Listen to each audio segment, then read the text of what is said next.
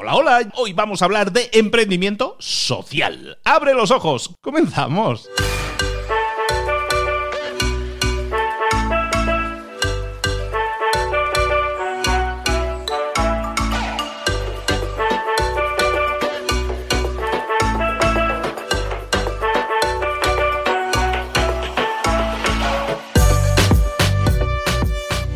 Todos, bienvenidos un día más a Mentor 360, el programa, el espacio en el que te traemos, el que te damos, en el que te abrimos el acceso a la mayor biblioteca que estamos, vamos, el compendio de información, de conocimiento en todas esas áreas que tú necesitas crecer, aquí lo tienes. Nosotros te abrimos las puertas todos los días a esta biblioteca virtual que es, bueno, pues ya, ya, me callo. Que pase el mentor.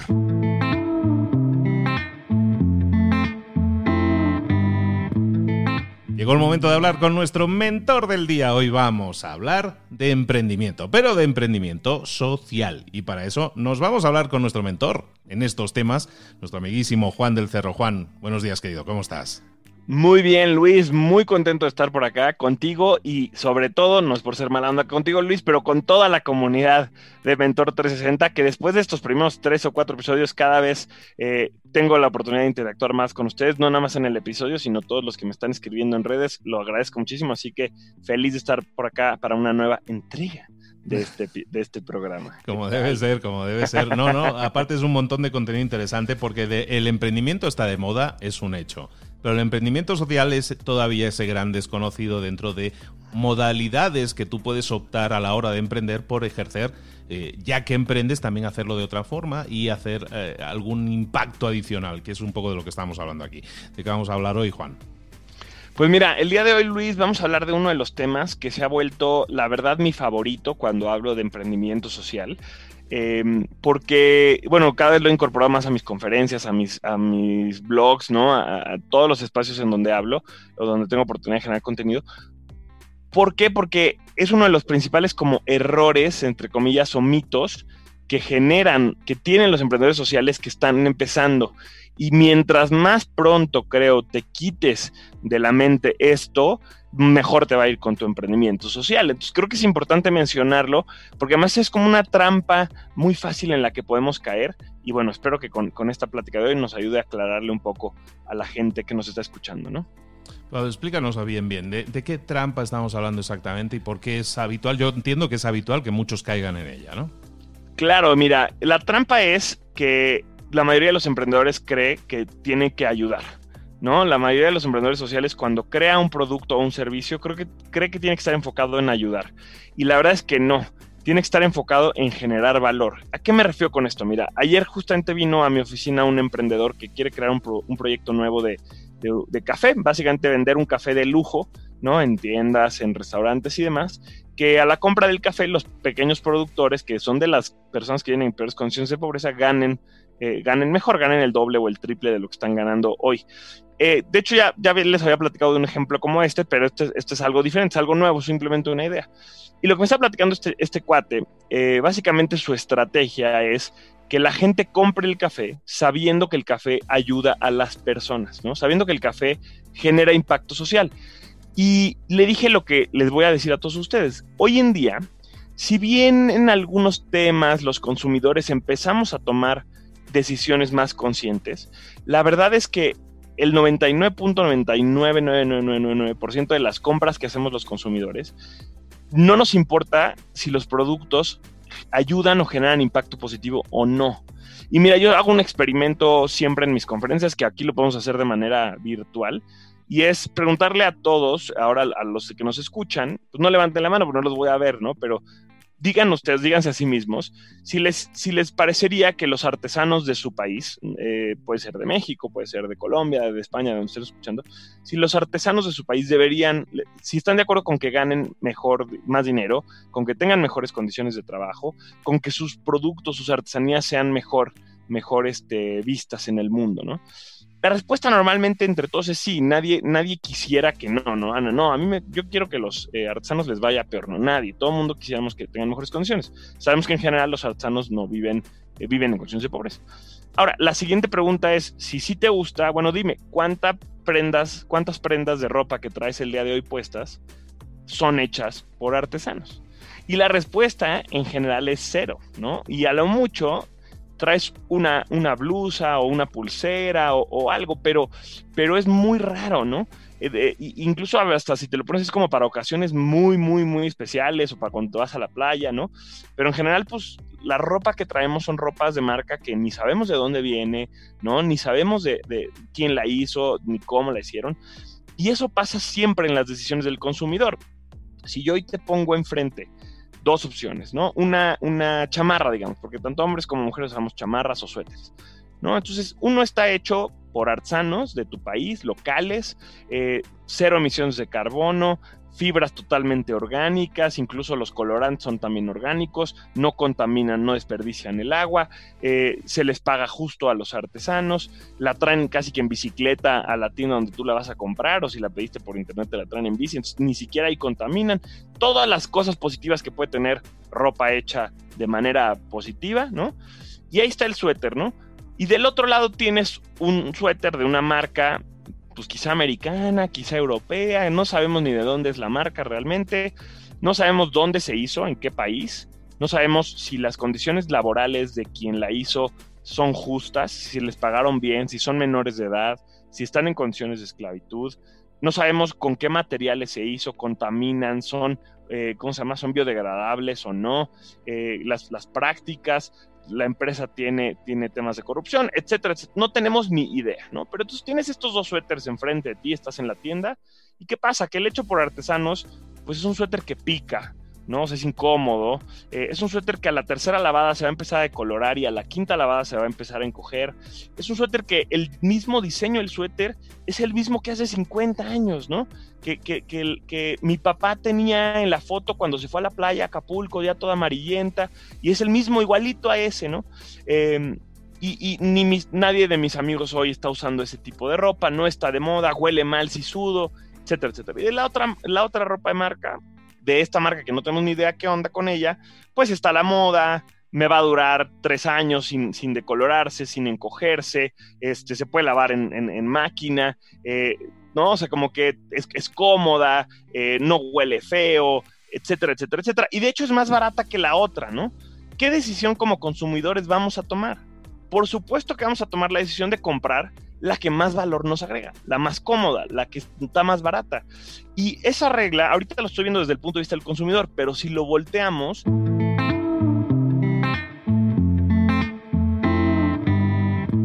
Es uno de los errores en el que caen mucho los emprendedores sociales, que creen que porque simplemente su producto genera impacto social, la gente lo va a querer comprar y no es cierto.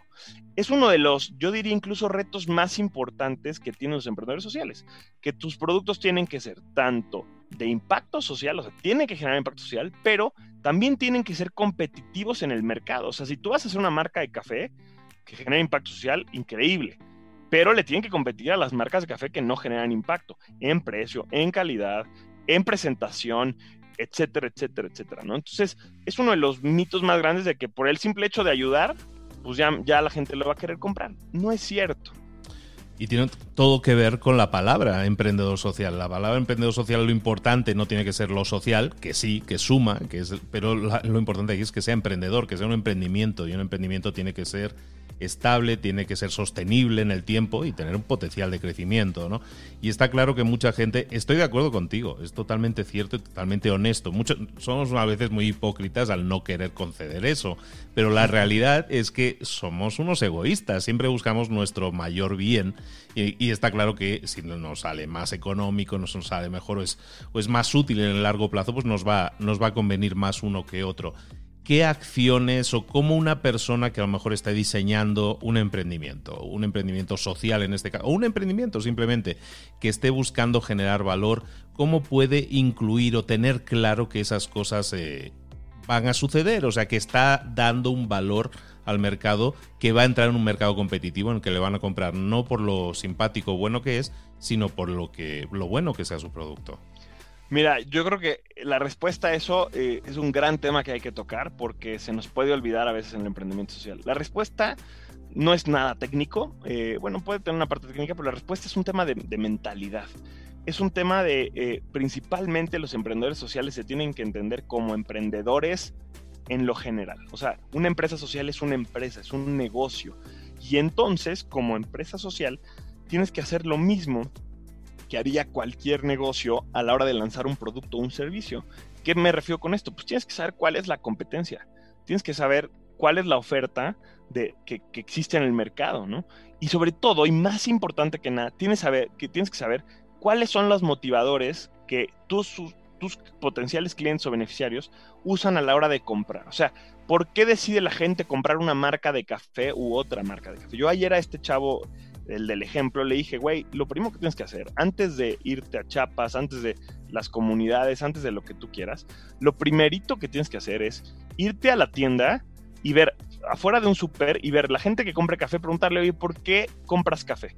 ¿Por qué compraste esta marca? ¿Qué te gusta? ¿Es el precio? ¿Es el sabor? ¿Es el diseño? Entonces, lo que tienes que hacer como emprendedor cuando estás empezando, social o, en cualquier caso en realidad, es ver por qué la gente compra lo que compra y en eso basarte, ¿no? Incluso me iría tan lejos como decirte, hay una estrategia muy conocida que seguro Luis ya has tocado en algún episodio que se llama la estrategia del Océano Azul, no voy a profundizar en ella porque es muy fuerte, es muy... Pero justamente es, a ver, analiza qué ofrece la competencia y plantea tú cómo lo puedes hacer diferente, ¿no? ¿Cómo lo puedes hacer mejor? ¿Cómo lo puedes hacer? Y mira, no te quiero decir que el impacto social no pueda ser uno de estos valores que tu producto tenga pero lo que sí es que no es suficiente por sí solo, ¿no? No porque sea social ya es suficiente. Tienes que tener todo lo demás. Eso es lo que decía antes, ¿no? Tienes que combinar. Entonces, la, respuesta, Luisa, ¿qué tiene que hacer alguien que está entrando a este juego? Es, pues, pensarse como una persona más del mercado y pues entender su competencia no solo otras empresas sociales, ¿no? Sino cualquier otra empresa. Con el, con el ejemplo de la, de la ropa, pues yo conozco varias marcas eh, de ropa hecha, de productos hechos con artesanos, ¿no? Y a los, algunos de los más exitosos, uno se llama Someone Somewhere, siempre trato de traer un ejemplo de empresa social acá. Si tú entras a una, ahorita ya, al principio empezamos solo por internet, de hecho la mayoría de sus ventas son por internet, pero ahorita ya tienen algunas tiendas. Si tú entras como consumidor un día normal a una de las tiendas Someone Somewhere, podrías ni siquiera enterarte que las están haciendo por artesanos. ¿Cuál fue su, su, su estrategia, su apuesta? Pues tratar de competirle a otras marcas que le están llegando a su, a su mercado, ¿no? Que es un mercado más hipster, de gente joven, ¿no? Eh, eh, en colonias quizá de la Ciudad de México donde hay mayores ingresos o, incluso en otros países como Estados Unidos y Canadá, eh, gente que le gusta el outdoors, gente que le gusta los deportes extremos, los festivales de música. Entonces, su estrategia fue pues cómo le competimos a las marcas que le venden a esta gente. No le vamos a, o sea, no le queremos competir a otras marcas de hechas por artesanos. Le vamos a competir a otras marcas hechas para gente que va a festivales de música, para gente que hace deportes de outdoors. Esa es la, esa es la, la respuesta. No es una respuesta tan, tan simple de haz ABC, no. Es mentalízate que estás entrando a un mercado donde hay gente que le vale el impacto social, y a ellos también les tienes que competir, ¿no? De hecho, casi casi que a ellos es a los que les tienes que ganar, ese es, el, ese es un poco el chiste. Sí, hay mucha gente que se escuda en ese tipo de sellos, ¿no? Lo que tú dices de, esto es un emprendimiento social, me venía a la mente el, típico, aquí en México, donde vivimos, el, típico sello de hecho en México. Entonces, porque sea hecho en México no tiene por qué ser mm, infinitamente mejor, ¿no? Mejor o, Ojalá sea mejor, ¿no? Y entiendes que sí, o que la calidad y todo, pero simplemente porque tú consigas o le pongas un, sello o digas, no, es que este producto se hace en mi país, se hace en tu país, eso no es una garantía de calidad en sí misma, sino que tienes que dar la calidad máxima siempre, porque al final lo que, lo que compra el, mercado no va a ser esa etiqueta, sino lo que, pasa, lo que es el contenido, lo que es el producto, y tenemos que hacer que el producto sea útil. Al final estamos hablando, volvemos a lo mismo, estamos hablando de un emprendimiento, puro y duro, que además puede generar un valor adicional, perfecto, pero es adicional al, valor que genera el producto en sí, porque es que si no, no es escalable. ¿Cuántas empresas no se cierran cada año? Con grandes ideas, a lo mejor, y, y se enamoran de la idea, pero no hacen lo que estaba comentando Juan, ¿no? De ponerte fuera del supermercado hablar con el mercado, a conocer el mercado. ¿no? Nos enamoramos mucho, los emprendedores pecamos mucho de eso, de enamorarnos de la idea y de, no, ¿para qué lo voy a...? Yo ya sé lo que quiere el mercado, yo voy a salir al mercado directamente, ¿para qué necesito hacer encuestas o preguntar? No, yo ya lo sé. Y pecamos de eso, ¿no? Y es un, una... Un, pecado que debemos corregir y que es fácilmente corregible validando las ideas, yendo un poco al mercado y, y entendiendo que a veces la idea no lo es todo, sino que el producto y el impacto en el mercado es lo, lo más importante. Totalmente de acuerdo contigo, Juan, y eh, qué gran lección que vale mucho la pena que recordemos todas las veces que sean necesarias para todos aquellos, porque seguimos hablando, hablaba de estadísticas, son tres de cada cuatro empresas se cierran cada año o cada dos años más o menos porque fracasan, porque se hunden, porque no venden, ¿no? Y el que no vendas probablemente tiene más que ver con que tu producto no era útil en el mercado que, que porque tu emprendimiento fuera social, ¿no? Claro, hay, hay, hay, miles de casos de cosas así, hay miles de casos de empresas que hacen a veces incluso inversiones de muchísimo dinero y, ni siquiera sociales, ¿no? O sea, que, que, lanzan el producto al mercado sin haber hablado una sola vez con el consumidor. Hay un caso muy, muy sonado me voy a salir un poco del emprendimiento social, pero para reforzar el punto que estás diciendo, Luis, hay un caso muy sonado, estoy seguro si fue 2018, 2019, creo que fue 2018, de una, de una empresa que se llama Usero, en, o sea, Usero en inglés, no sé bien cómo se, se, dice, se pronuncia, pero fue una startup que era una maquinita, ¿no? Que para hacer jugo, ¿no? Jugo de cualquier fruta, y te vendían unas bolsas con la pulpa de fruta. Básicamente la maquinita lo que hacía es tú metías a la, máquina, ¿no? Que era un tipo tostador al revés, una bolsita con la pulpa de fruta que ellos mismos te vendían o con el jugo incluso de la fruta, lo metías a la maquinita, la maquinita lo que hacía era que apachurraba la bolsa nada más, esa era su única su única función y te servía el jugo. Salió al mercado con inversión de muchos fondos de inversión, de, mucha gente, y, y tronó como al segundo día. Porque era una ridiculez comprar una máquina de, no sé, 300 dólares que exprimía una bolsa de jugo, literalmente. ¿Qué pasó? Que por las ganas de llevar la tecnología a todos los aspectos de la vida se les hizo muy fácil y que le iba y nunca nunca testearon con consumidores. A la gente, pues hasta lo que hacían es que compraban las bolsitas, ya ni las hacen, pero las compraban las bolsitas y ellos los exprimían solitos y se ahorraban los 300 dólares. Entonces, lo primero, o sea, antes de salir al mercado, antes de invertir, antes tienes que ver lo que el mercado quiere. Y eso aplica incluso si tu proyecto es el más social del mundo, ¿no? Porque por el simple hecho de ser social, la gente no te lo compra. La gente lo va a comprar sí o sí. Mira, ve esto como, como para cerrar esta idea. Tú piensa, y esto es para todos los emprendedores, tú piensa que cada vez que le vendes algo a alguien, le estás pidiendo su dinero. O sea, piénsalo así. O sea, ese mismo dinero con el que si no te lo dan a ti pueden pagar su renta, la colegiatura de sus hijos, simplemente ir al cine, o sea, como que hacer cualquier otra cosa. Tú le estás pidiendo que te dé de ese dinero, que es un bien muy escaso, a cambio de lo que le estás ofreciendo. Entonces, evidentemente, que tenga impacto social, desafortunadamente no es, no es suficiente. No más en culturas como las nuestras, donde no, la gente no está acostumbrada a donar, a, organizaciones filantrópicas, donde no hay tanta esa cultura, o sea, la gente va a querer gastarse ese dinero en lo que le da valor. Y si además ayuda a alguien, bien. Pero si no me da valor a mí, no, no te voy a dar, no te voy a dar mi dinero, ¿no? Mantengamos los pies en el suelo, mantengamos la perspectiva, veamos un poco el big picture. Hay muchas maneras de decirlo, pero al final estamos hablando de lo mismo, que tenemos que ser conscientes de que estamos en un mercado y que el simple hecho de tener un, etiquetado de decir somos sociales, eso no vende por sí mismo. Lo que vende siempre es un producto que funcione, que dé una solución, un servicio igualmente, que solucione una problemática de tus clientes. Céntrate en eso, empecemos por ahí y luego vamos a ayudar a mucha gente, vamos a hacer que crezca esa fantástica idea y que nos permita impactar socialmente muchísimo más. Pero que la idea, que el germen, que sea un tronco duro y resistente para que dé de comer a toda esa gente durante muchísimos años.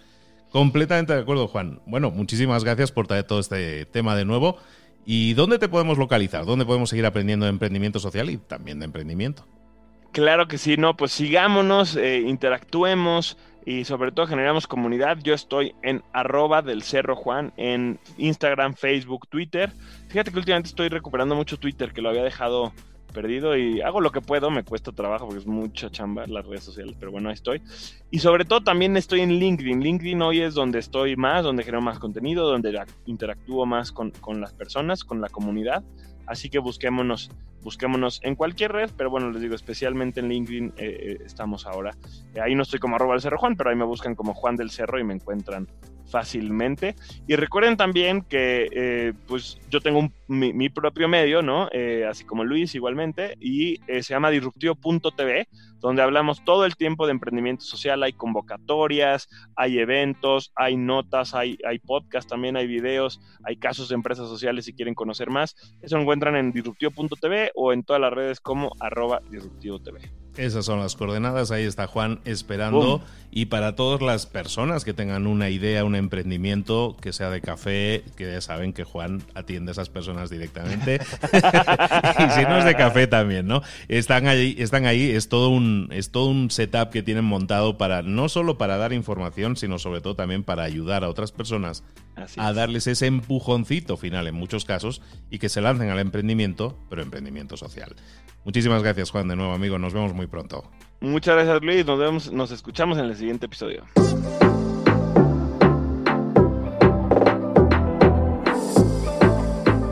Y ahora pregúntate, ¿en qué quiero mejorar hoy? No intentes hacerlo todo de golpe, todo en un día. Piensa, ¿cuál es el primer paso que puedes dar ahora mismo? En este momento, quizás. A lo mejor te lleva dos minutos hacerlo. Si es así, ¿por qué no empezar a hacerlo ahora? ¿Por qué no empezar a hacerlo ya, en este momento? Ahora. Cierra los ojos.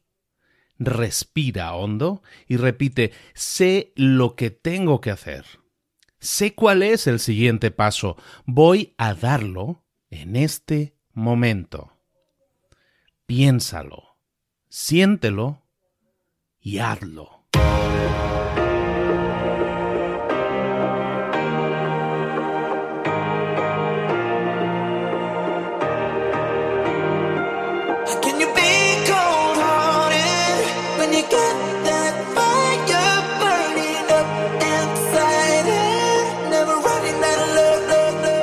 Muchas cosas de las que hemos visto hoy ya las sabes. La mayoría del conocimiento que compartimos aquí ya lo sabes. Sabemos lo que tenemos que hacer, sabemos lo que tenemos que evitar, lo que no tenemos que hacer, todo eso ya lo sabes. El único problema es que no lo ponemos en práctica, no pasamos a la acción y es ahí donde te necesito a ti y a tu compromiso. Si una sola de las ideas que hemos comentado hoy resuena en ti, te llama a ponerla en práctica, entonces, define el paso más pequeño posible, el gesto más mínimo, y hazlo ahora mismo.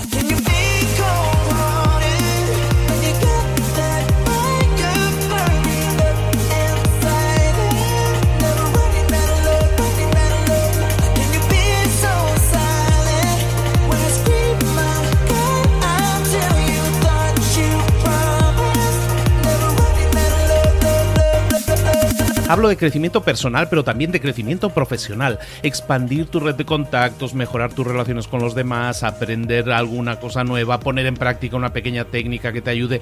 Todo suma, pero solo suma si lo pones en práctica. No si piensas en ponerlo en práctica. Pensar en ponerlo en práctica no sirve, tienes que ponerlo en práctica, pasar a la acción.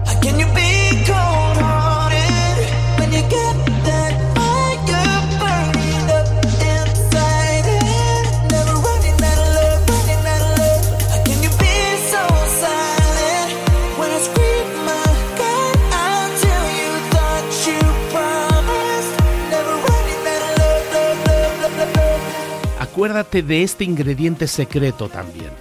El ingrediente secreto es la actitud. Tu actitud. Tu actitud transmite. Si sales a la calle con ganas, la gente lo va a notar. Si sales a la calle sin ganas, la gente también lo va a notar. El mundo está ahí fuera, te está esperando, por lo tanto sal ahí fuera, sal a la calle y sal con ganas, sal con actitud. No esperes a mañana, ya sabes lo que tienes que hacer y ya sabes que lo puedes hacer hoy. No veas pasar la vida, vive la vida. Tienes las mismas 24 horas que tienen los demás, haz que valgan la pena. Entrega en estas próximas 24 horas tu mejor versión.